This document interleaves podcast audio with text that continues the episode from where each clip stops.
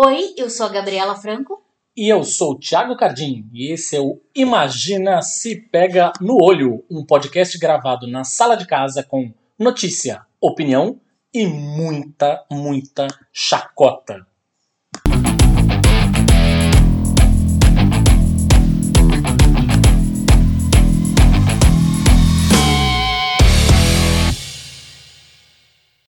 Olá, boa tarde para você que está aí, como nós estamos na gravação deste programa, sacolejando tudo que a gente consegue aqui para ver se dá uma refrescada, que tá um calor da peste. Mas enfim, estamos esperando chegar o, o- O outono que tá parado, Outono. no- tá encalhado lá no canal de outono que Isso. junto lá. com o Evergreen lá. Tentou fazer a baliza e tá parado. Até este momento, estamos gravando isso no domingo, dia 28, até o momento, o navio ainda está lá travado. Há quantos dias? Quatro tentando. dias. Ah, uns quatro dias, acho. né? Enfim, a enquanto isso, a coitada da escavadeirazinha tá tentando tirar ele lá, representando a gente muito nesse momento de quarentena sem fim. Enquanto encarnamos Tudo eu nessa caralho. é, enquanto encarnamos a, a, a paciência para lidar com esse monte de negacionistas idiotas. Enfim, vamos primeiro aqui ao nosso giro, tradicional giro de notícias da semana. E por falar né, na situação que vivemos, vacina nacional, olha só, temos sim. O Instituto Butantan anunciou a criação da Butanvac. Adorei, Adorei. adoramos o nome. Butanvac. Butanvac, a nova candidata à vacina contra a Covid-19, e disse que pedirá autorização à Agência Nacional de Vigilância Sanitária, a Anvisa, o quanto antes, para iniciar os estudos clínicos em voluntários. É, segundo o Conselho, eles iam pedir essa, essa autorização já na, na sexta-feira. Na sexta-feira anterior à gravação desse programa. Esperamos que tenham conseguido. O governador de São Paulo, João Dória, disse que autorizou o início da produção em maio e projetou o início da vacinação com a Butanvac em julho desse ano. Dimas Covas, que é o diretor do instituto, defende que a vacina faz parte de uma nova geração de imunizantes e acredita que a fase de testes possa ser mais rápida, o que permitiria iniciar a vacinação no curto prazo. Ele diz: Nós aprendemos com as vacinas anteriores, já sabemos o que é uma boa vacina contra a Covid-19. Essa será uma vacina de segunda geração, mais imunogênica. Existe toda uma conversa, claro, sobre a vacina não ser assim tão 100% nacional quanto o Instituto está vendendo, que tem muito dela que está vindo de fora do país, mas foda-se, na Tem real. também uma, tem uma discussão aí com os veganos também, porque parece que a vacina foi, foi desenvolvida dentro de ovos. Hum, bom. É. Também que a galera tá. Né? Mas enfim, na real, se ele é brasileiro ou não é, e não sei o que, foda-se. Assim, quanto mais vacina, melhor. É o que nós precisamos, né?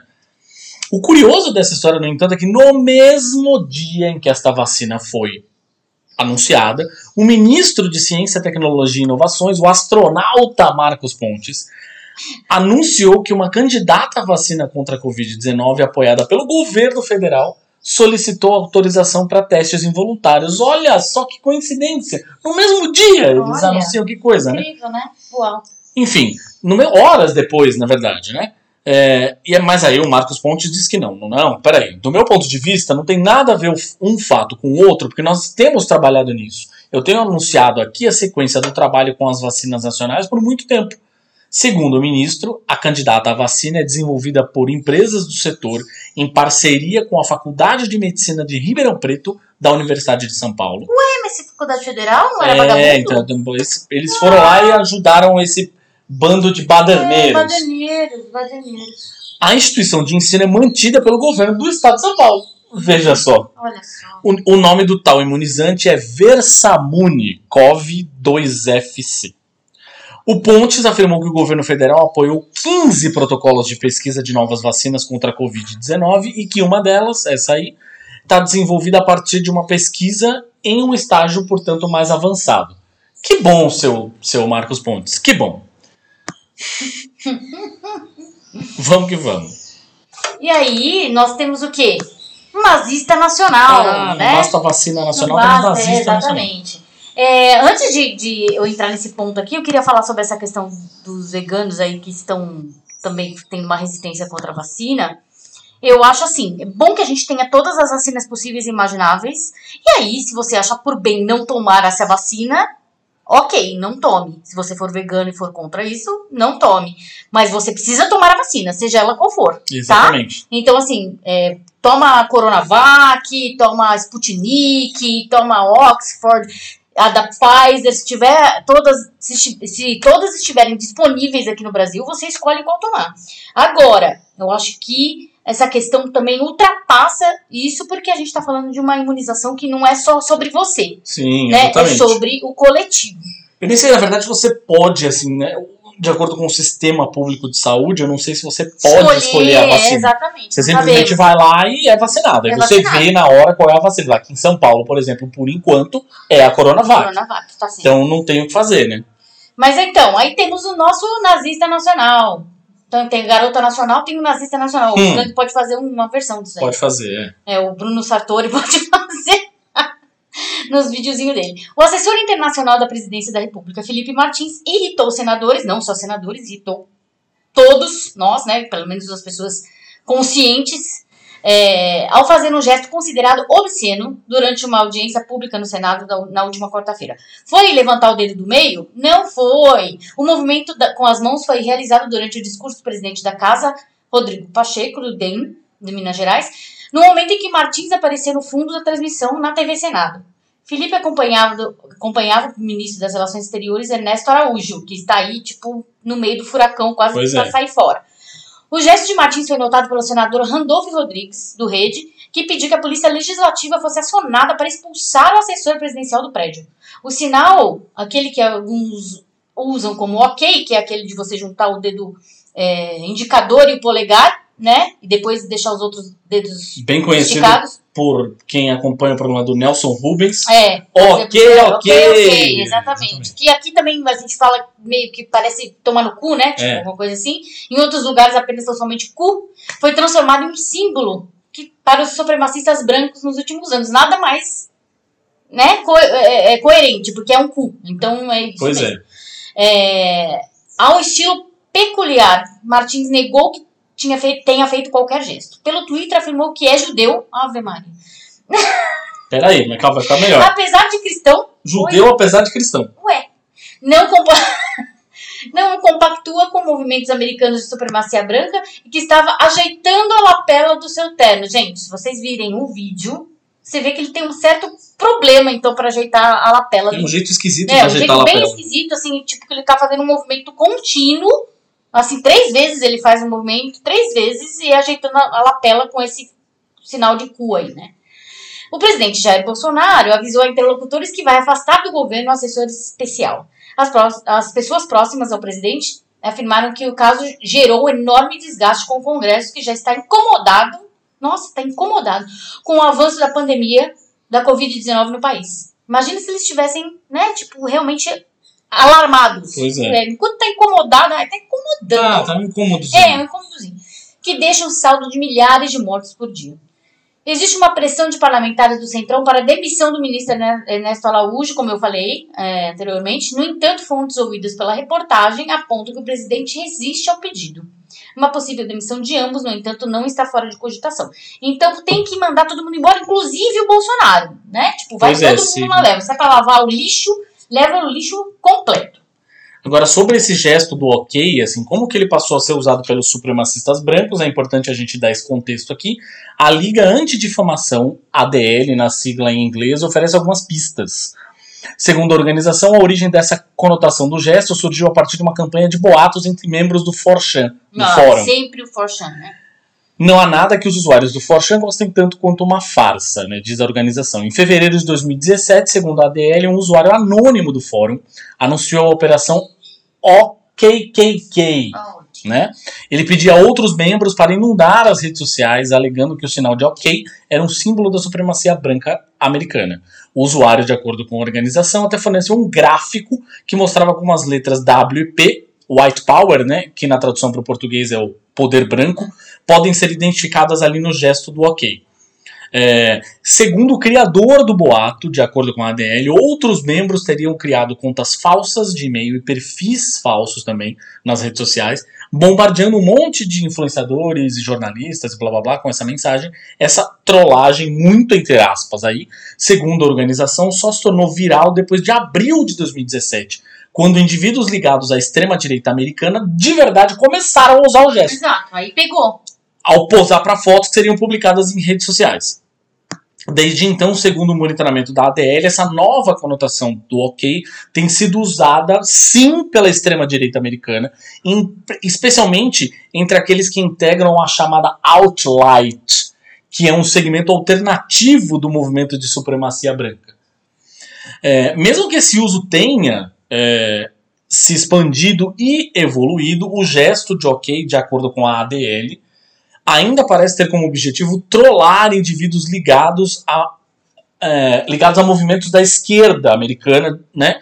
Mas, é, sim, ele tem sido usado pelos supremacistas brancos, principalmente quando eles querem ou aparecer na mídia ou quando eles querem fazer brincadeiras entre eles, ou seja, como um, um símbolo de comunicação é. interna. Então não importa se está sendo usado pela, pela exatamente, está sendo usado pela Outlight, aí que está falando, whatever, né? whatever, white power, tomar no cu, todos esses que se acham supremacistas.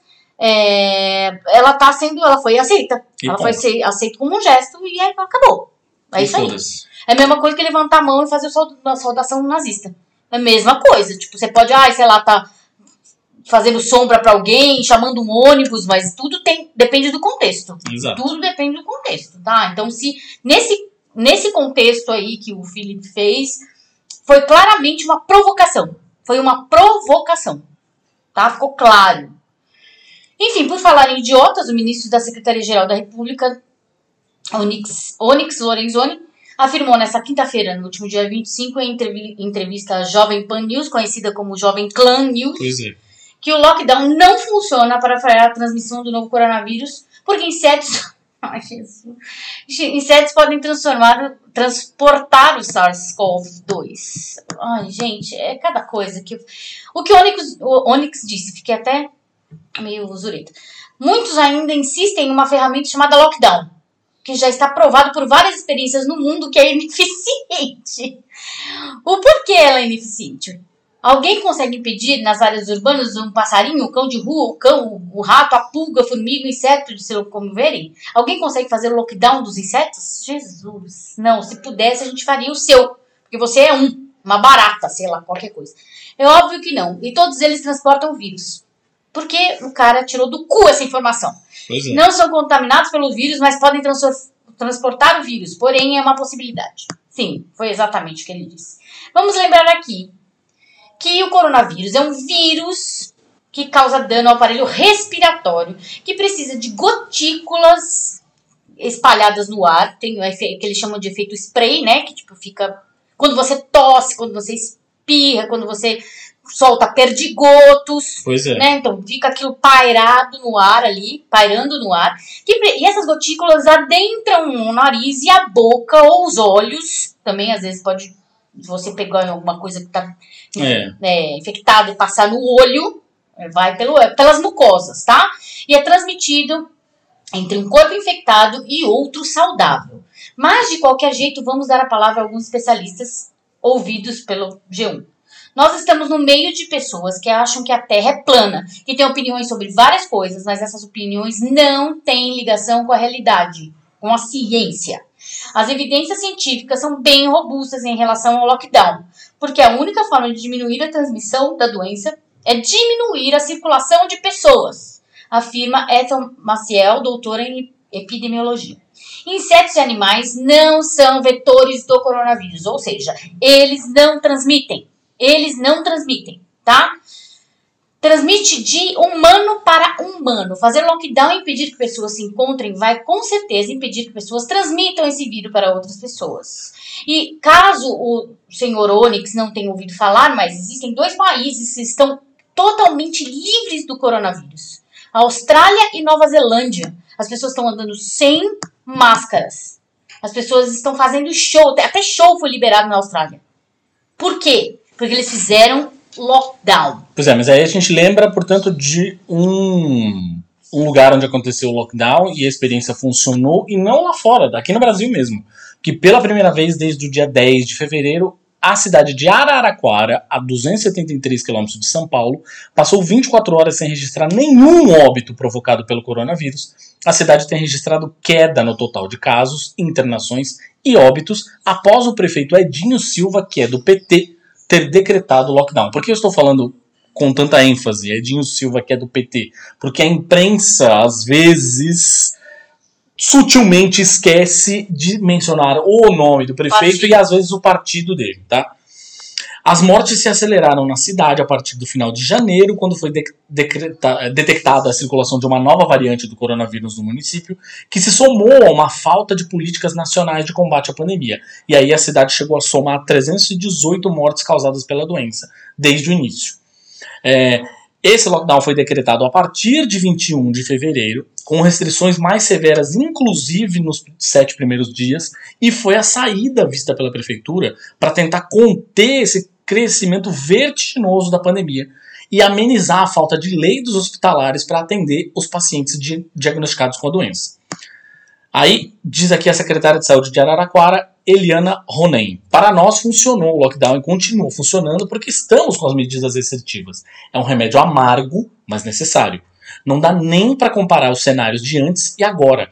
Tínhamos por dia quase 200 pessoas sendo positivadas. Exatamente. Lembrando que acabei de ler antes de a gente gravar esse, esse programa, eu li uma notícia que me deixou estarrecida, como várias notícias têm me deixado estarrecida durante várias semanas aqui, né? É, pois é. nessa pandemia, mas é, como o nosso governador decretou um feriadão aí, né, de porque juntou todas as, as datas aí, Governador não, Go- prefeito. ah, prefeito, desculpa, Prefeito, Bruno Covas, é, decretou esse feriadão aqui em São Paulo, porque juntou todas as datas aí pra ver se a galera fica em casa. O que, que o paulistano fez? Não ficou em casa, foi para o litoral norte, tem muita gente já. Norte, sul, É, foi, mas pra, foi, no- pro litoral. É, essa notícia que eu li, foi no G1 que eu li, falando que a, as- a Prefeitura de São Sebastião, no litoral norte, Hum, sim, tinha colocado tapumes, né, em, em- aos- é, nos acessos à praia, para que a, popula- a própria população não frequentasse a praia, para que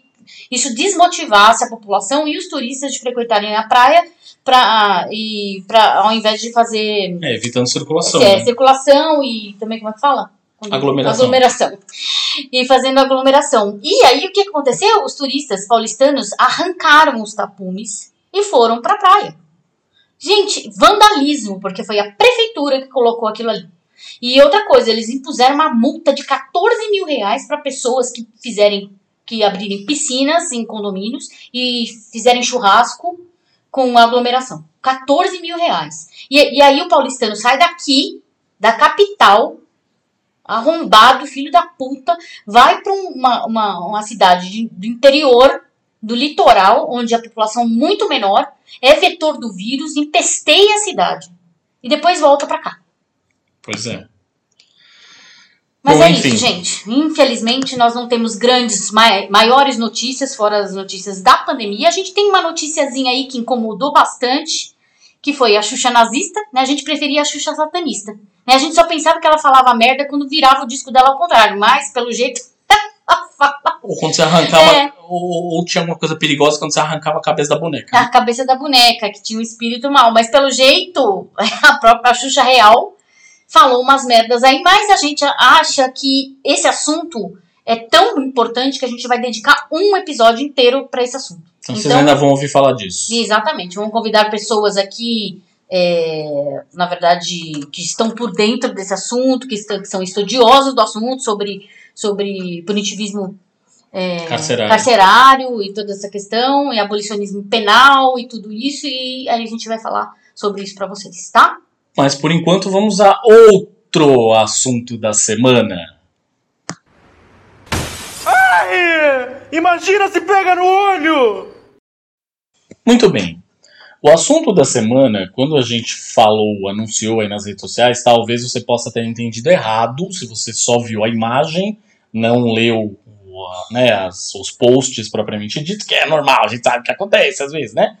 Mas enfim, Não deveria, você Não tem deveria. que ler a legenda. por favor. Mas, enfim, é, quando a gente está falando aqui de segurança digital, a gente não está falando de, ah, coloque um antivírus para rodar no seu computador Faça uma senha e difícil. no seu celular. Não é disso que nós estamos falando, gente. E para exemplificar exatamente do que estamos falando, eu vou levantar aqui três casos. E aí vou dar a você, se você quiser, você pausa este programa depois de ouvir esses três casos, para você pensar o que tem em comum entre eles. Vamos lá.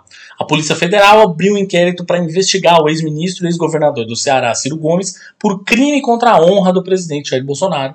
De acordo com uma reportagem do jornal Estado de São Paulo, o inquérito foi aberto a pedido do ministro da Justiça, André Mendonça. A TV Globo, inclusive, confirmou a informação e, procurada, a PF informou que não vai comentar. Por meio de uma rede social dele, o Ciro disse que, particularmente, não ligo para esse caso contra mim, contra mim. mas considero grave a tentativa do Bolsonaro de intimidar opositores e adversários. Segundo o jornal, o Ciro teria ferido a honra do Bolsonaro durante uma entrevista para uma rádio do Ceará em novembro do ano passado, ao dizer que repudiava a boçalidade do presidente, criticar o que ele chamava de desrespeito à saúde pública e citando o caso das rachadinhas ao chamar o Bolsonaro de ladrão. Ah, uau. Caso 1. Caso 2. A Polícia Civil do Rio de Janeiro intimou o youtuber Felipe Neto a depor por suposto crime previsto na Lei de Segurança Nacional. Guardem esse nome, tá? Lei de Segurança Nacional. O influenciador digital afirmou que a convocação veio depois que ele, no Twitter, chamou o presidente Jair Bolsonaro de genocida no contexto da gestão federal da pandemia de Covid-19. É, Covid-19, perdão. O delegado Pablo Sartori, que é o titular da Delegacia de Repressão a Crimes de Informática, é o mesmo que já tinha indiciado o influenciador digital por corrupção de menores. Disse o Felipe Neto: eles querem que eu tenha medo, que eu tema o poder dos governantes. Eu já disse e repito: um governo deve temer o seu povo, nunca o contrário. Carlos Bolsonaro, você não me assusta com o seu autoritarismo. Ele fala especificamente do Carlos Bolsonaro, porque foi ele que fez a denúncia na delegacia. É. Muito bem. Caso 3. Na manhã do último dia 18 lá atrás, cinco jovens foram presos pela Polícia Militar do Distrito Federal enquanto estendiam uma faixa de protesto contra o presidente Jair Bolsonaro na Praça dos Três Poderes em Brasília. Segundo a PM, o grupo foi detido sob a acusação de infringir a, Lei de da Segurança Nacional ao divulgar a cruz suástica associando o símbolo ao presidente da República. A, a faixa chamava o presidente de quê? Genocida. O grupo foi levado para a delegacia da Polícia Federal, onde ficou por cerca de seis horas e depois foi liberado. Um dos detidos, o Rodrigo Grassi, no entanto, permaneceu preso por ter um mandado de prisão anterior, né, aberto em 2014. Era uma coisa de desacato à autoridade. e tal. Ah, uau, né? Eles acharam um pelo Acharam um novo pelo em pra ovo, ficar exatamente. com o cara preso lá. O que tem de comum? Se fosse um negro, eles já tinham, tipo, dado um jeito de bater nos caras É, até é. matar. O que estamos falando aqui especificamente de eixo entre esses dois casos? Eu explico. Quando a gente fala de uma ditadura, a gente, um, um- um governo ditatorial, um governo repressor, um governo né, total- totalitário, ele não começa assim: Olá, veja esta placa, ditadura, dia 1. Não existe isso. Ele não faz um anúncio nas redes sociais: Olá, povo brasileiro, parabéns, vocês agora estão sob uma ditadura. Sim, apesar de que no AI-5 foi decretado uma coisa, Sim. mas isso não veio no AI-5, veio, Veio uma antes. repressão muito antes. Muito antes. né? É que a gente estuda história e vê a questão do, do, do, do ato como sendo o, o O- o ponto, zero, o ponto zero, exatamente, ponto zero da, da ditadura. Mas não foi assim. Tipo, o Brasil não vivia no, no bem bom, de uma hora para outra virou ditadura. Não foi assim e nunca é assim. Nunca é assim. Gente, então, quando a gente está falando dessa lei, a Lei de Segurança Nacional é uma lei ultrapassada, surgida inclusive na ditadura. Que é uma lei que não deixa claro, na verdade, o que é uma ameaça nacional, ou ameaça à honra do presidente, blá blá blá blá blá blá blá blá blá. Por exemplo, o governo federal defendeu diante do Supremo Tribunal Federal a validade dessa lei de segurança nacional, que é um resquício da ditadura militar e tem sido inclusive utilizada contra os desafetos do Bolsonaro.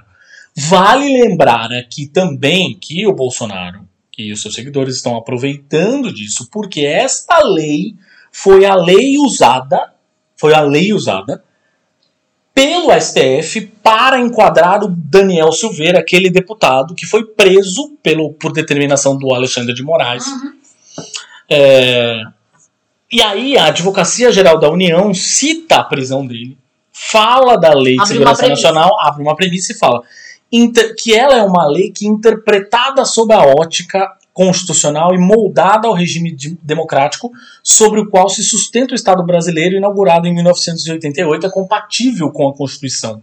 E ela a Advocacia Geral da União, né, a AGU, rebate a crítica de que a norma tenha expressões vagas e indeterminadas e diz que não é característica só da Lei de Segurança Nacional a existência de normas do tipo aberto.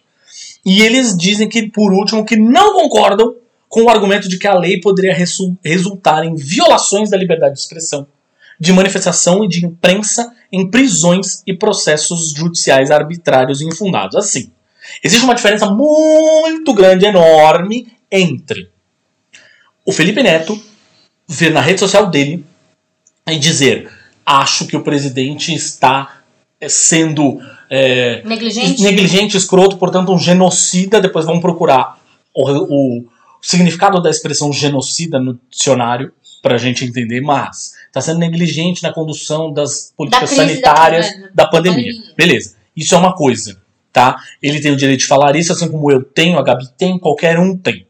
Beleza? Beleza. É muito diferente do deputado Daniel Silveira vir e dizer que ele é a favor do AI-5, da censura e o caralho a 4. Ou seja, neste caso, a utilização da Lei de Segurança Nacional, ainda que exista uma questão aqui, e isso precisa ser discutido, Da origem dela o, que, ser. o pau que bate em Chico, né? e o pau que bate em Chico bate em Francisco, isso a gente sabe, por isso que tem jurista, muitos juristas de esquerda, inclusive, que estão falando cagou, o, o- o STF cagou ao ter prendido ele com Sob base essa lei. nessa é, lei. Nessa lei. mas enfim, o ponto é que são casos muito diferentes. Agora, vejam só, vou juntar a isso mais uma complicação aqui. Que o presidente da Câmara dos Deputados, o novo presidente, o Arthur Lira, criou uma comissão que vai acelerar um projeto de lei que estava parado desde outubro de 2019, que é de autoria do deputado Ah, do Major, Major Vitor Hugo, sempre o Major. né? Major. Pois é, que altera vários trechos da legislação antiterrorismo no, no Brasil. O texto, segundo organizações não governamentais e bancadas de partido de oposição, estabelece novas modalidades de controle da sociedade, a AVA, Uhum.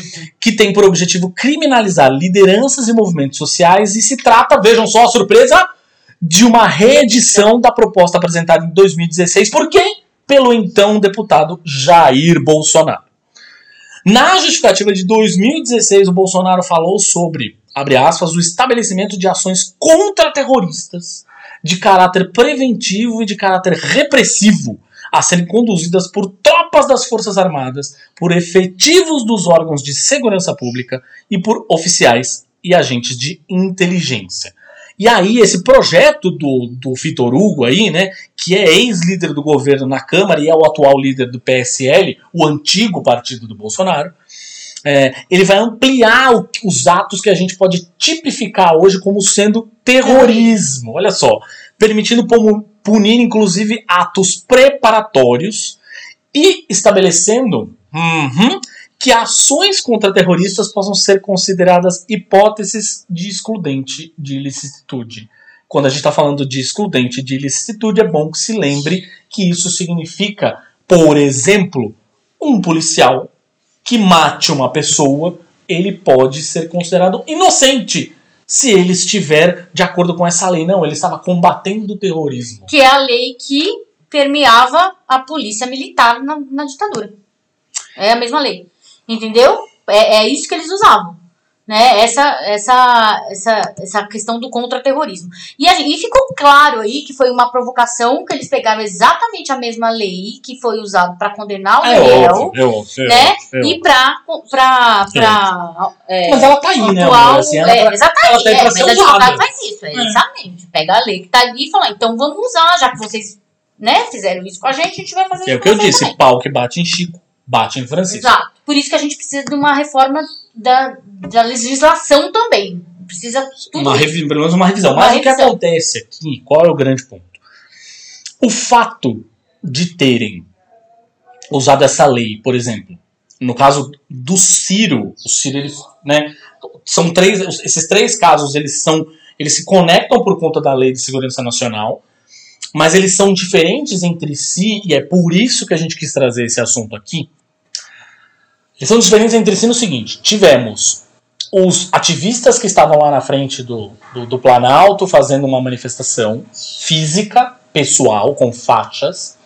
A gente teve o Ciro, que é, inclusive, um ex-candidato à presidência, é, é, Fala um monte de merda também. fala um monte de merda, mas enfim, concorreu à presidência com o Bolsonaro, aquela história toda, contra o Bolsonaro, e se posiciona de uma forma ou de outra, apesar o de falar um monte de merda, ele se posiciona contra o Bolsonaro. Mas ele estava dando uma entrevista numa rádio, blá blá, e temos o Felipe Neto. É aqui que eu queria chegar. Nós temos o Felipe Neto, que é um influenciador digital, falando em redes sociais, aquela história toda. O Felipe Neto é um cara famoso pra caralho. O que o Bolsonaro e os seus séquitos estão querendo fazer com isso? Dizendo, estão querendo dar um recado claríssimo para a sociedade. Dizendo, gente, esse cara aí é famoso pra caralho, mas ele é um tuiteiro. Você que é tuiteiro, fica ligado, porque tem uma lei que eu posso usar pra te botar na cadeia. Então tu não vai falar mal de mim, não. Como fica na com tua aí. Como fizeram com aquele menino em BH, que ele simplesmente tweetou, um menino desconhecido, um Twitter que nem é tão bombado assim, nem é tão cheio de seguidores. O cara falou assim: ah, é, Bolsonaro em BH hoje, quem tá afim de virar herói nacional? Ponto. Esse foi o O tweet. tweet dele. né? Não falou nada, tipo, quem quer matar Bolsonaro, quem quer esfaquear Bolsonaro de novo, não falou nada disso. Mas ele foi autuado e ele foi, ele foi preso, né? Foi levado pra delegacia. Sim. Foi, foi. Como é que fala? A Polícia Federal É, foi atrás dele. Foi atrás dele. Né? Ou seja, um cara assim, X, podia ser você. quando ele. é, Quando um cara como o Felipe Neto é atacado deste jeito, nitidamente alguém querendo dar um recado para a sociedade. Alguém querendo dar um recado para pessoas que se posicionam desta forma. Que se posicionam contra o governo, que se posicionam contra as autoridades é, estabelecidas. Então, quando a gente está falando aqui de segurança digital, gente, a gente está querendo dizer segurança digital para você tomar cuidado com o que você diz, posta, seja no Twitter, no Instagram, a foto que você coloca no Instagram, o story que você coloca lá, a fotinho que você coloca no Facebook. Por quê? Porque nós vivemos hoje em uma. O fato da gente falar o tempo todo da história do Big Brother lá, do, do- mas não o Big Brother, o programa de TV, o Big Brother o do George Orwell, do 1984, do livro, nós Quem não leu, leia, por favor, né? Tem tudo a ver. Inclusive, vocês vão entender por que, que o Big Brother chama Big Brother. E se você quiser ler o 1984, hoje não falta chance, né? Porque o livro agora caiu em domínio público, todas as editoras do Brasil resolveram que vão publicar É uma cópia do bagulho. Então você encontra uma porrada, mais barato, mais caro, com a capa mais bonita, mais feia, foda-se. Mas justamente, tá Orwell, publicando. ele abordava essa questão de vigilância. Exato. Né? Que isso muito antes de- da gente, né? Isso é uma projeção que ele fez. Ele fez Sim. uma- um conto ali de ficção científica, né? Que projetou o que nós estamos vivendo hoje. Então tem uma coisa, a gente até.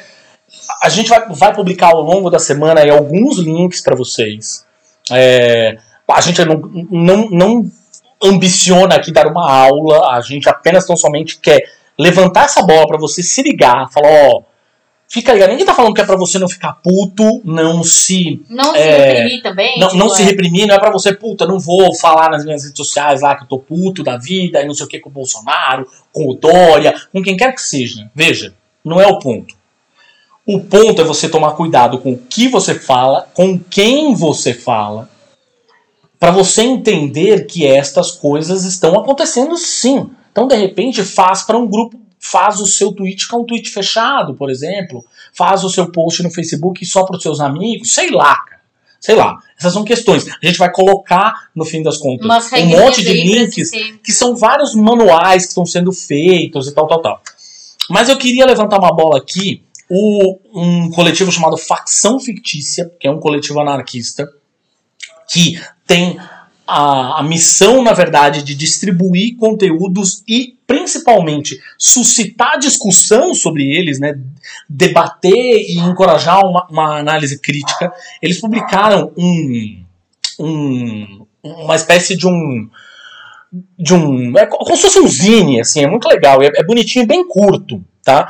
Que é um, um, uma série de dicas de cultura de segurança. Assim, aí eles fazem uma, uma definição bem boa aqui, que é o que é cultura de segurança. A gente pode resumir isso numa frase.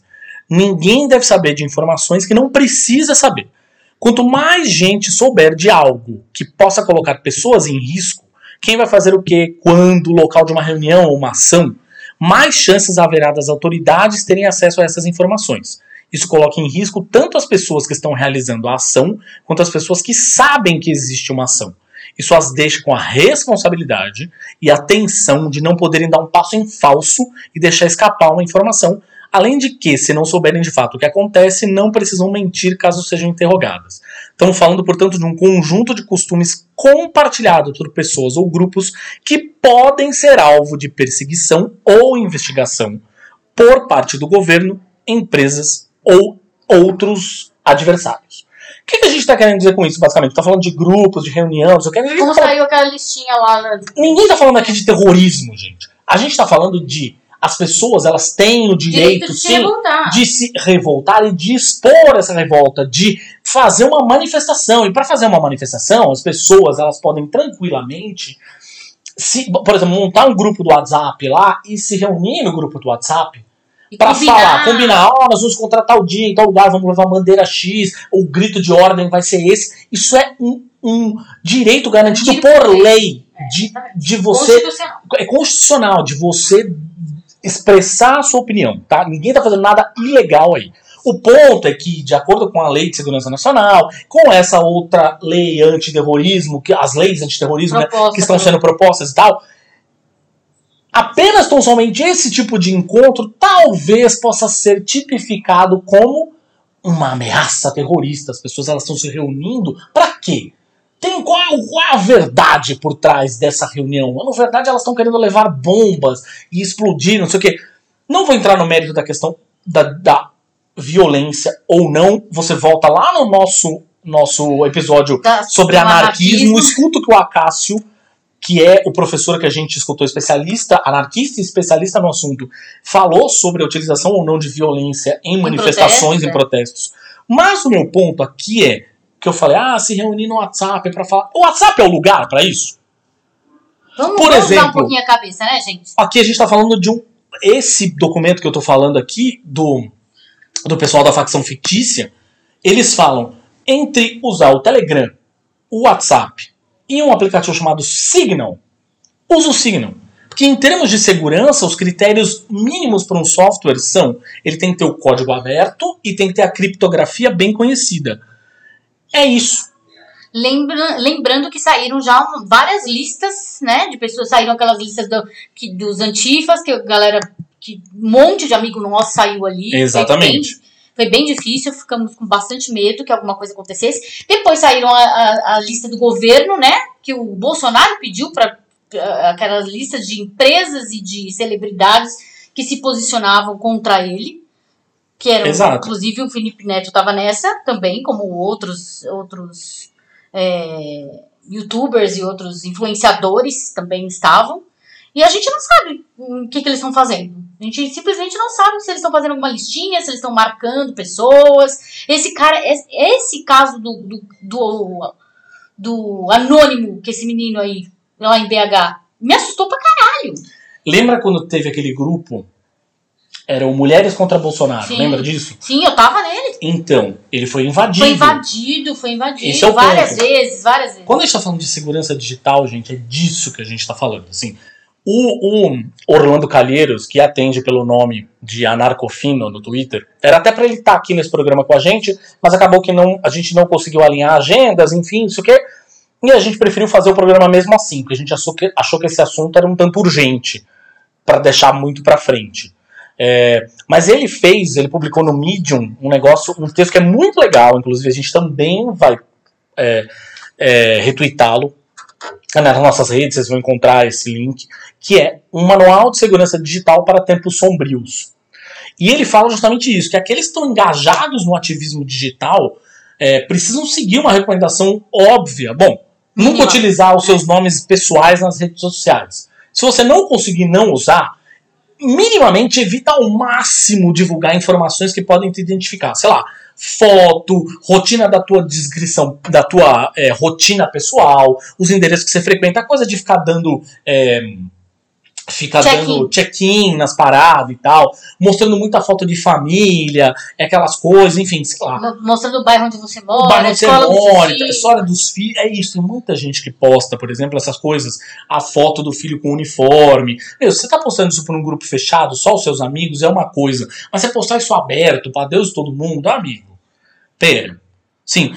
Ele fala, por exemplo, aqui.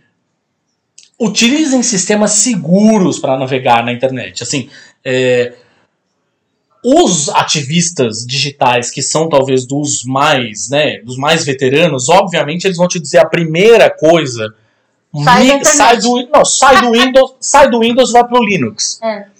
Mas o que é, a gente sabe que para gente alguns tipos de a- usuário, Aquele cara do Dilema das Redes, a primeira coisa que ele fala é isso. assim, Saia sim. das redes. Ah, não, mas sair do, mas o que, ele- o que eles estão falando é para de usar o Windows e passa a usar o Linux. Que o Linux tem uma, é um, um- Criptografado. ele é criptografado, é um código aberto, Aberto. e tal. Mas, só de você parar de usar, por exemplo, sei lá, um Internet Explorer ou um Google Chrome e passar a usar, sei lá, o Firefox minimamente, ou sei lá, o Waterfox, por exemplo, já começa o negócio, já, né? Já começa a virar. E tem uma série de pequenos aplicativos que você pode usar, é, e extensões, enfim, que você pode transformar os teus protocolos de transferência quando você está navegando e tal, em protocolos mais seguros. Aí você passa a bloquear determinados anúncios, inclusive bloquear anúncios que rastreiam o tipo de conteúdo que você está você tá, é, consumindo na internet. Então, é muito importante estar de olho nisso. Não estamos falando de novo de uma coisa aqui que é não queremos incentivar a, ai, a paranoia, vai ficar todo mundo louco, para, vocês estão malucos, o que, que é isso? Não está acontecendo isso. Gente, está acontecendo. Nós acabamos de dar três exemplos, a Gabi lembrou de mais um. É, está acontecendo agora. Tanto é que o Felipe Neto, E assim, Felipe a Neto. gente não quer ter. A gente não queria estar fazendo esse programa. é gente, óbvio, Sabe? Então, assim, parece uma coisa muito tipo, ah, vocês querem alarmar a galera, não vai ficar todo mundo freak. Ai, agora a gente. Não, gente, a gente tá simplesmente, ó, alertando. Tipo, tá acontecendo. A coisa tá acontecendo. Debaixo do nosso nariz. Depois não vem falar que não- não sabia. Ainda mais em tempos de internet. Então a gente tá aqui dando, dando a deixa, cantando a pedra, falando, ó. Porque da mesma esperto. forma, assim, é, é muito legal a gente falar isso, até é bom você falar disso em tempos de internet. É muito legal a gente viver, e a gente já falou isso até lá atrás, quando, no, no episódio do Dilema das Redes, inclusive. É muito legal o que a gente vive hoje em termos de é, possibilidade de poder usar as redes para a gente poder encontrar outras pessoas, Socializar. fazer grupos, É, socializar. social. E Ainda você- mais em uma pandemia. não, e não só isso, assim, de você criar, por exemplo, os, os, os, os negros, ativistas negros, por exemplo, eles conseguiram se encontrar, se mobilizar e criar grupos muito maiores e muito mais coesos. Óbvio, graças a esses, a esses. Já existiam, é óbvio que já existiam grupos, assim como existiam os grupos LGBTQ, já existiam. Gente, é claro que já existiam, mas os, os, as ferramentas digitais nos permitem uma agilidade para isso muito maior, assim, a gente conseguir falar em tempo real com uma pessoa que está quilômetros de distância de você, que está em outro país, trocar opiniões, trocar experiências, Informações. formar grupos. Gente, isso é perfeito. Mas isso é o pró. Existe o contra. Significa que você vira um endereço IP. Você não é mais aquele cara que está fazendo um negócio na máquina de escrever, uma cartinha ou um fanzine que você vai tirar uma xerox lá, não sei o que, e aí uma cópia, e você vai distribuir isso de um jeito é, que ninguém vai. Ninguém vai é mais analógico, é um jeito mais difícil de rastrear. A gente está falando do mundo digital, é muito mais fácil de rastrear. Logo, as dicas que a gente está dando aqui, que a gente vai dar ao longo da semana, elas são dicas para você se tornar mais difícil de rastrear. De novo, volta, não- volta para não estamos querendo sugerir de novo aqui, a gente não quer fazer um manual de receita do terrorista moderno. Não é isso. Podia, queria. Mas, mas o ponto é, minimamente, a, a gente está vendo que pessoas que estão apenas tão somente manifestando a sua opinião, mais nada. Ou seja, elas não estão montando grupos para jogar coquetel molotov, né? Caralho. Não! É muito antes disso. São pessoas que estão simplesmente ali dando opinião delas nas redes sociais. Elas já estão começando a ser perseguidas. É claro que a gente vê muitos influenciadores digitais, assim, agora um, eles estão fazendo uso agora de um dispositivo jurídico, que é a tal da Lei da Segurança Nacional. Mas a gente já viu alguns, muitos casos de influenciadores que deram uma opinião a respeito de um determinado assunto, se posicionaram, o que é muito positivo, inclusive quando um, um influenciador de qualquer, seja uma celebridade, um ator de cinema, quer que seja, ou mesmo influenciador Empresário. ou mesmo um influenciador digital como o próprio Felipe Neto, enfim, se posiciona sobre uma coisa, a gente tem visto essas pessoas se posicionando nos últimos anos e sendo atacadas pelas milícias digitais, por, pelos Pelos robôs. robôs, pelo gabinete do ódio. Vai um todo mundo pra cima do sujeito, ele leva a porrada. Já aconteceu comigo, já aconteceu com a Gabi. Enfim, e olha, a gente não estamos falando que eu sou um cara que tem um milhão de seguidores do caralho. Mas o grande ponto é, agora a gente está em uma fase 2 disso. Existe um dispositivo, as pessoas, essas milícias estão usando um dispositivo legal. O dispositivo legal significa que, não, amigo, eles não estão indo para cima do seu Twitter para desativar o seu Twitter. Eles estão indo para cima para bater na porta da sua casa e te levar preso. É outra coisa. Pulou de nível, assim. Então, por isso que um cara como o Felipe Neto, por exemplo, criou uma iniciativa chamada Cala a Boca Já Morreu, que é uma frente de advogados para defender gratuitamente todos aqueles que forem processados por criticar o Jair Bolsonaro, presidente da República. É uma é, iniciativa que é formada por especialistas é, de escritórios super renomados, como o André Perekma, Perekmanes, eu não consigo falar o nome dele certo, o Augusto de Arruda Botelho, que era o cara que estava na, na, na CNN, inclusive também, lá entrou no lugar da, da Gabriela Prioli, é, Davi Tangerini e o Beto Vasconcelos. É, na verdade, oferecer defesa gratuita. Eu falei, obviamente, do, do Jair Bolsonaro, que é o caso mais. Né, mas é oferecer defesa gratuita para aqueles que criticarem não só o presidente, como qualquer autoridade pública. E aí eles. Abrem aspas aqui, o autoritarismo é como um vírus que vai se espalhando pelo corpo, matando aos poucos. A democracia, no entanto, conhece várias vacinas. Uma delas é o controle pelo judiciário dos avanços legais, uma outra é a solidariedade, aquele sentimento humano que faz sentir a dor do outro como a sua. Exato. Então, assim, você pode procurar calabocajamorreu.com.br, tá lá, existe o site, já está no ar, é, para você ficar ligado sobre isso, assim, de repente é uma coisa que você pode fazer uso. Exato. Vocês querem um exemplo audiovisual, eh, mais ou menos, sobre o que está acontecendo? Que está bem hypado agora, inclusive indicado ao Oscar, um monte de coisa. Do que, que é o governo autoritário, do que, que ele pode resultar dentro dessas, na, na questão de, de protestos? O 7 de Chicago. Sim. Ele é esse exemplo. Na verdade, isso Exatamente. aconteceu nos anos 70, onde era muito mais ferrenho o autoritarismo, onde tinha o macartismo, onde tinha toda essa questão do qual eles foram enquadrados, mas eles o quê? O Estado usou de um aparelho legal para levar todas aquelas pessoas presas. Eles, eles foram levados justamente. Eles não foram levados porque eles estavam fazendo qualquer coisa. Eles Sim. plantaram uma baderna, eles plantaram ali, o governo plantou num, num protesto público uma baderna que resultou em violência e aí sim eles puderam se galgar na lei que Eles foram Eles- pressionados ao, ao, ao limite, assim.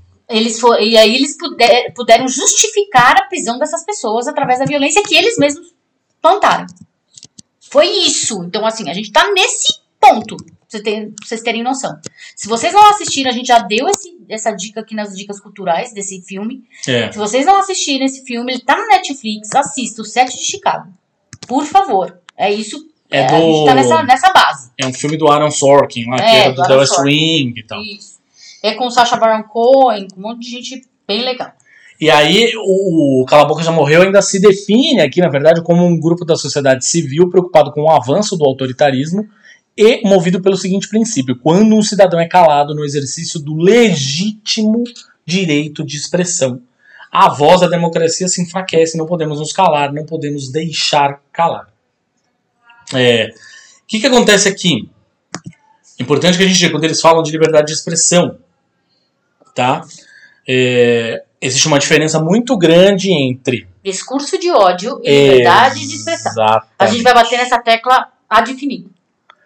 O que é um discurso de ódio? Você sai falando A Xuxa.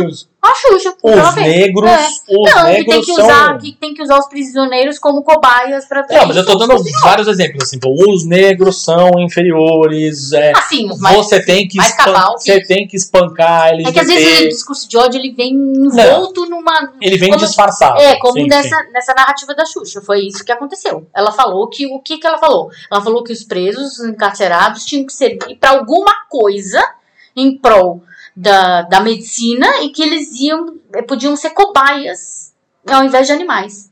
Que era exatamente o que o médico nazista Josef Mengele fazia com as, com as pessoas nos campos de concentração. Exatamente. Ele tratava menos que bosta, qualquer coisa. Tipo, pega esse daí, vamos testar várias coisas nele pra ver o que vai sim. dar. Isso não, isso não, não é concebível. As pessoas que estão encarceradas são, são pessoas. E muitas vezes estão encarceradas por motivos injustos.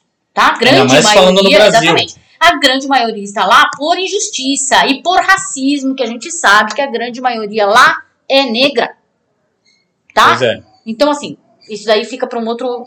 Pra outra conversa, mas, Mas é isso. Às vezes, tipo, doura a pílula pra. Né? Tipo, pra falar, não, porque bandido bom, bandido morto. Isso é um discurso de ódio. Isso, portanto, não se enquadra em liberdade de expressão. Liberdade de expressão é você dizer, puta, este. é- Não é liberdade de expressão você dizer, ah, Dilma é uma vadia. Isso, é. Isso não é liberdade de expressão. Não, é discurso liberdade de ódio, expressão é machismo. você dizer, porra, o governo da Dilma é uma merda. Exato. Beleza, você tem o direito de dizer, Por governo, disso, você achou disso, o governo disso. dela uma merda. Tá tudo bem, você pode dizer isso. Você não pode dizer, a Dilma é uma vadia. Você não pode virar sem prova e dizer, o Lula é ladrão. Exato. Mas você pode dizer, o governo dele Foi uma bosta. foi uma bosta, não gostei por é, causa disso, disso. exatamente. Mano, Você tá na sua prerrogativa, tá tudo bem. O grande ponto é isso. É, Você, você, fala, eu quero que o Lula morra. Pronto. isso é um discurso de ódio. Isso é um discurso de ódio, é isso. É, agora, você, com base em tudo que está acontecendo no Brasil hoje, em, tá aí claríssimo o jeito que as coisas estão sendo conduzidas para é, a saúde pública, tá sendo as, as, as iniciativas de saúde pública estão sendo conduzidas no caso dessa pandemia aqui no Brasil. Você dizer que o fulano é um genocida, você não tá um genocida de novo. Volto lá na definição do dicionário, tá? O que ele está fazendo é sim caracterizado como genocídio. Ponto. Ponto. Sim. Então, é uma crítica direta à condução, se ele é ou se ele não é.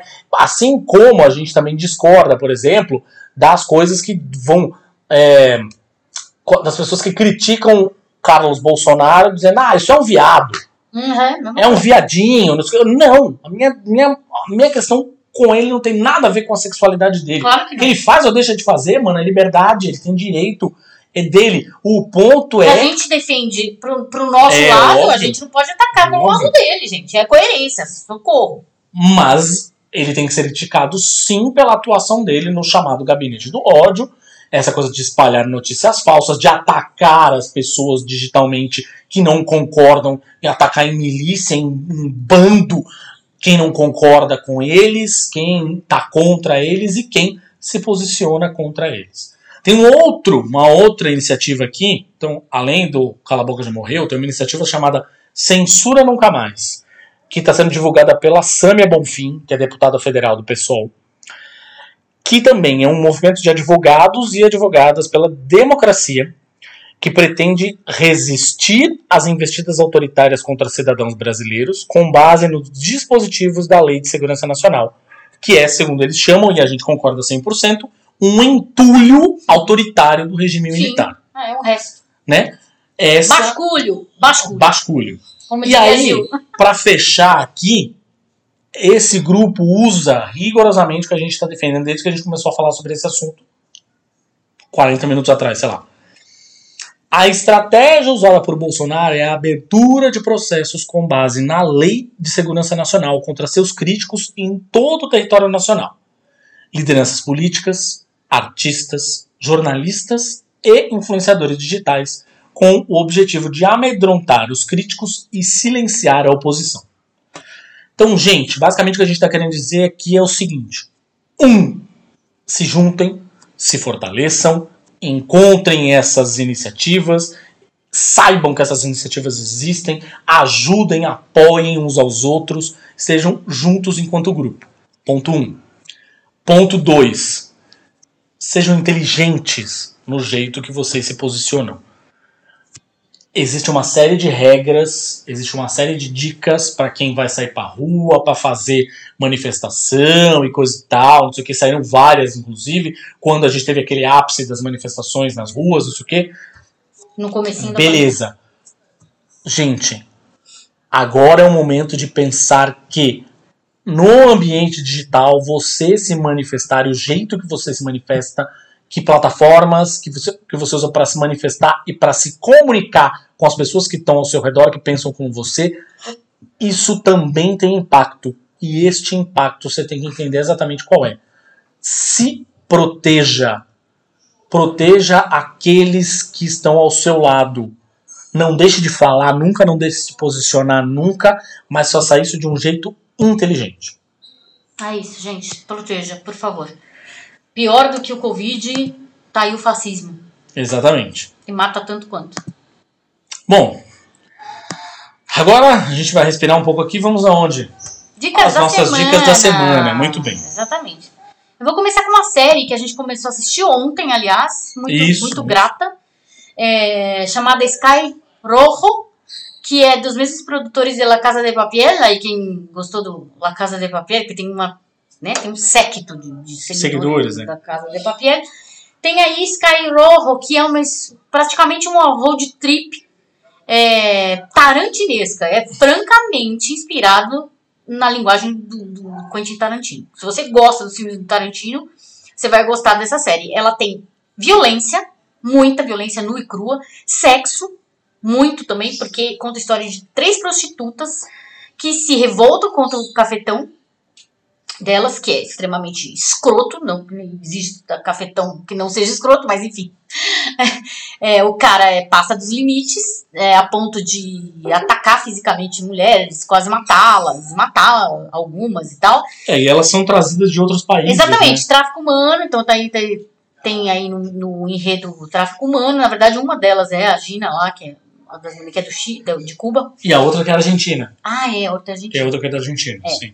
Elas estão com os passaportes Então, retidos, os elas não podem ir embora. trabalham num, num bordel, na- literalmente na beira da estrada. A gente não sabe, não, a gente não conseguiu ver ainda qual lugar da Espanha eles estão, né? Acho que é alguma ilha, não sei se é Maiorca, alguma coisa assim, mas A série é espanhola, bem Espanhola, lembrado. é. tá em alguma ilha que a gente ainda não conseguiu detectar onde é. Mas elas falam ilha, ilha, ah, mora do outro lado da ilha, fulano é Isso, do isso, outro lado da ilha. Então deve estar alguma ilha da Espanha que não, não é nenhuma capital grande. Porém, é, eu gosto muito, a série é muito legal, assim, em, em termos tarantinescos aí da, da questão de violência, de sexo e coisa, mas fala muito sobre a questão do empoderamento da mulher, delas questionarem o lugar onde elas estão, quererem sair dali, é, lutarem para sair daí. Mostra Sim. também a história de cada uma, como que elas foram parar ali, pra gente ver que, a, né, como que culmina, né, toda uma, toda uma estrutura político-social corrobora para que elas adentrem nesse mundo. Mas assim, é para quem tem estômago forte, tá? É. É, o negócio é pauleira mesmo, o negócio é foda. E, mas uma coisa muito legal é que a série tem oito episódios e a série tem episódios de É. 25, 26 minutos. Thiago adora coisa curtinha. Maravilhoso. Mas eu não sei como é conseguir assistir quatro horas de Snyder Cut, olha aí. É isso aí, a gente conversa depois. E filme, na verdade, eu vou, vou sugerir um documentário que é o Framing Britney Spears, que pode ser. vi- Ah, o Skyroll tá na Net- Netflix, tá, gente? Ah, isso Na mesmo. Netflix, ali, bonitão, só clicar no botãozinho do seu. da sua TV ali. E o. Esse daqui, o Framing Britney Spears, o documentário tá na Globoplay Isso. tá? Que eu quis assistir justamente porque eu sou uma Britney maníaca, eu gosto muito da Britney. E eu lembro de quanto a Britney foi atacada por ser a Britney, né? É, então, esse documentário ele fala, na verdade, sobre a questão de guarda, que é aquela tutela que a gente chama, que é uma tutela. Na verdade, pessoas. Pode ser uma pessoa alheia à sua família, pode ser qualquer coisa, mas, tipo, na- nos Estados Unidos eles têm essa Tem lei. empresas. É, que é, na verdade, do, do I Care a Lot. É, do filme, Do filme I do Care a Lot, Importo. exatamente. É, eu me importo. É praticamente isso. É uma empresa de tutelas. E aí, é, o que aconteceu é, depois daquele episódio da, da Britney de 2007... 2007? É, quando ela, quando ela passou por aquele breakdown lá, aquele nervo. Ah, sim, sim, É. sim, sim. Ela foi é, diagnosticada com transtornos mentais, ela estava passando por um breakdown, um burnout, sei lá, qualquer coisa que você possa imaginar, por um monte de fatores, é, porque ela era julgada como mãe, porque ela era julgada como como como é, como artista, sim. no modo como ela se posicionava, as músicas que ela cantava, como ela se vestia, tudo que ela fazia, o jeito que ela peidava, qualquer coisa era, era motivo para julgar Britney Spears. Ela já recebeu ameaça de morte de pessoas de- da, da ala ultradireitista dos Estados Unidos, falando que odiavam ela, que ela, que ela, na verdade, ela promovia o sexo entre adolescentes e toda aquela questão, né, que a gente sabe que existe bastante no show business, porém nenhum menino foi questionado quanto a isso, né? Tá aí, tipo, um monte de letra sexy do próprio Justin Timberlake, que também trabalhou com, namorou Britney Spears, falando e ninguém fala nada, né? Tipo, um monte de boy band também é, é, lança é, músicas de duplo sentido e ninguém nunca os ameaçou de Sim. morte, nada disso, né? Sei lá, se apresentam sem camisa, whatever, mas também nunca receberam ameaça de morte. Enfim, a gente fala aqui sobre uma perseguição machista, sexista e moralista atrás de Britney Spears e a gente fala dessa questão da tutela que depois desse breakdown de 2007, o pai dela foi nomeado o tutor É. dela, o tutor para tudo, inclusive financeiro. Que basicamente com a tutela você diz que a pessoa não tem é, Condições. condições de tomar decisões, principalmente sobre a questão financeira. Exatamente. Sobre as finanças dela, logo alguém tem que tomar essas decisões por ela. E aí existe um movimento de que do Free Britney, na verdade, que os fãs foram decodificando mensagens da Britney no, no Instagram, de que ela estava tipo, tipo, mantida sobre tipo sobre um regime fechado, assim, praticamente, né? Tipo, tava presa. E não estava insatisfeita com isso. insatisfeita com isso. Né? Então ela foi deixando lá mensagens e tal, e aí criou-se uma comoção muito grande. E foi a partir dessa comoção que o New York Times fez esse documentário. Né? Foi investigar se realmente o pai dela estava, estava sendo violento com ela, estava sendo autoritário com ela, se, ele, se ela tinha é, acesso à, à fortuna dela. Né, se ela tinha acesso aos filhos, porque muito tempo a, a guarda dela foi negada. Agora que eles entraram num, num, num esquema lá, que eles entraram numa, numa, no esquema com Kevin Federline, que é o ex-marido dela. E, inclusive, o próprio Kevin Federline já chegou e já é, disse que o pai da Britney é violento com as crianças. Então, isso também serviu para na verdade, no julgamento lá Sim, da, da tutela. Então, assim, é um documentário muito interessante para ver como essa, toda essa estrutura machista, sexista, opressora, destruiu praticamente a vida da Britney Spears. E que a gente sabe que isso não é só com a Britney Spears. É, aconteceu com muitas mulheres, né? Muitas, muitas, muitas mulheres por aí. É, ela ainda tá viva e tá literalmente bem, mas é, em- a, gente teve vários. é, Hum, a imprensa. né? exatamente. A imprensa e, e toda a opinião pública destruíram vidas da, da, da Amy Winehouse, por exemplo. Sim. Entendeu? Foi, foi, foi da Lady Di, por exemplo. Foi destrinchada e a vida delas foi devassada, foi totalmente criticada, e a gente sabe quão mal isso faz, faz para uma pessoa. Né? Tanto que isso culminou nessa questão de tutela com a Britney Spears. Olha o que pode fazer. Né? Foi por conta da opinião pública que eles acharam por bem ter essa, esse regime de tutela. Né? Porque ela poderia simplesmente ter ido por uma clínica de reabilitação, voltado e ter continuado tem. Quando muito. Quando, como acontece com um monte de, de roqueiro por aí. Um monte. Um monte. Sim, Gente, não sim, preciso sim. nem falar aqui. Tipo Steven Tyler, cara. Fudeu. Tipo o próprio Kurt Cobain. Né? Que podia ter a guarda da, da Francis Bean, por exemplo, questionada, porque os dois eram, eram um risco pra ela aí. Né? Um monte de gente, mas não. Eles foram atrás da Britney porque ela era uma ameaça pra moral americana Hum. em um monte de questões aí. Então é bem interessante você ver esse, esse documentário. Bom, aí a gente tem, enquanto quadrinhos aqui, a gente tem o Moonshadow. Moonshadow é um gibi que a Gabi Que ama e ela sempre me falou pra ler. Eu nunca, por incrível que pareça, eu nunca tinha lido. E aí eu comecei a ler. caráter, porém, mas está sendo corrigida agora. Tá uma falha no caráter de leitor de quadrinhos. É, e eu tô lendo agora tô gostando muito, assim. Eu tô lendo uma edição é, antiga, completa da editora Globo. Mas já saiu uma edição recente, bem recente, acho que não tem um ano e meio, qualquer coisa assim, pelo Pipoca, pela Pipoca Nanquim. É, é uma série escrita. pela- é- o visual é todo aquarelado, assim, muito bonito, do John J. Mutz. Mas o, o que eu levo em consideração aqui, talvez a coisa mais interessante, é que o roteiro é do J.M. De que Ah. os leitores de quadrinhos talvez devam lembrar, principalmente, um da passagem dele pelo Homem-Aranha, mas dois, principalmente, é, pelos quadrinhos da Liga da Justiça Internacional que ele escreveu, que é a fase cômica, né, que algumas pessoas chamam de carinhosamente de liguinha, né, que é a fase com um monte de personagens B, com um puta bom humor, assim, muito divertido, que é a principal inspiração pro, pro seriado Legends of Tomorrow. É, E aqui é uma coisa completamente diferente. Esqueça super-heróis, esqueça tudo isso, não tem nada a ver. assim. É um lance super poético, super filosófico, é, tem muito de humor e tem muito. Me parece, talvez, aqui, eu fiquei pensando depois, o que eu cheguei na metade, me, me parece talvez uma mistura de Neil Gaiman, Uhum. né, do Sandman, da, É. da pegada onírica, do Neil Onírica, né? Gaiman, com o humor espacial do Douglas Adams no Guia do Mochileiro das Galáxias, assim. Então eu acho que é uma mistura, talvez seja uma mistura que descreva bem. assim. É, um, é, um, é um gibi muito legal. Quem puder ir atrás, seja das edições mais antigas, no Mercado Livre da Vida, seja mesmo nessa edição mais bonitona, assim, mais recente da Pipoca Nankin, meu, olha, é. Como diz o pessoal lá do, do, do grupo do Comic Zone no, no Facebook, é um motivo para É cofrar. cofre. É cofre. É cofre. É cofre. E aí, a última coisa aqui, música, eu tenho uma sugestão que é o The Bitter Truth, que é o disco novo do Evanescence.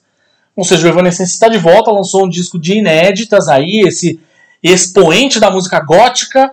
É, Ai, ai, ai.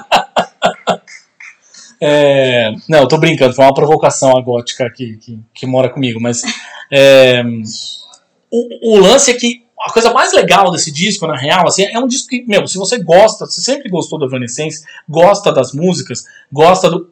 Tá aí, em termos sonoros, Você ele é um disco. Ela é muito bonita. Não, e acho que em termos sonoros, o disco ele é exatamente aquilo que se Se espera espera de Evanescence. Evanescence, Beleza, exatamente. vai, vai que você vai curtir, assim, sabe? Quem gostar, mas acho que a coisa mais legal, assim, é o fato de que é um disco, se você vai prestar atenção nas letras, é um disco que se posiciona pra caralho, assim. É um disco que ela, que a Emily fez para 2021. Ou seja, está se posicionando a respeito das todas essas questões que a gente vê ao nosso redor, as questões que a gente tratou aqui ao longo do, desse episódio inteiro, falando de fascismo, falando. É isso, assim, é um disco, por isso que ele te chama A Verdade Amarga. Né? É, acho que vale muito a pena ouvir curtindo as músicas, mas principalmente prestando atenção nas letras. Muito bem, minha gente. Encerramos o programa por É hoje? isso. É isso. Sigam a gente lá nas redes sociais, no Facebook, Twitter, Instagram. Façam as sugestões dos seus temas. É, estamos perto de chegar aí no nosso programa de número 30. Ó, É, Balzaciano. e você ouve a gente, você já sabe, Spotify, Deezer, Google Podcasts, Apple Podcasts, aquela coisa toda. Compartilhem com os amigos, Fiquem em casa, usem máscara, por favor. tá? Não se aglomerem, por favor. Não, não inventa moda, gente, por favor. A Se gente tá- cuidem. é, a gente, eu tava ouvindo o- outro dia o Nicoleles falando, e ele falou que se a gente não se cuidar, a, a gente pode chegar à marca de 5 mil mortes por dia em abril. Por dia, gente. Por dia. Pois é. Não é brincadeira, cara. Não é brincadeira, é um genocídio mesmo. Então, por favor, fiquem em casa. E, por favor, gente, quantas vezes a gente tem que, tem que pedir pra vocês participarem das nossas redes sociais? Deixa sugestões, manda um like, dá um beijinho, sejam carinhosos, sejam gentis. Os números dizem pra gente que vocês estão ouvindo. Vocês precisam agora é Fala com a gente. Se comunicar com é, nós. É, fala, olha, eu gostei muito daquela parte, ou então odiei aquela parte, discordo, bababá, não, mas ó, aquilo que vocês falaram, putz, me lembrou de uma outra coisa, tem um outro filme que fala sobre isso, tem uma série, tem uma música, é, ouça essa música, lê esse livro, pra gente poder também é, dar de repente dar as dicas de vocês dicas de aqui. vocês, né? exatamente. Então, interajam com a gente, poxa, a gente vai chorar. Beijo, gente. Até semana que vem. Robertinho, imagina se pega no olho!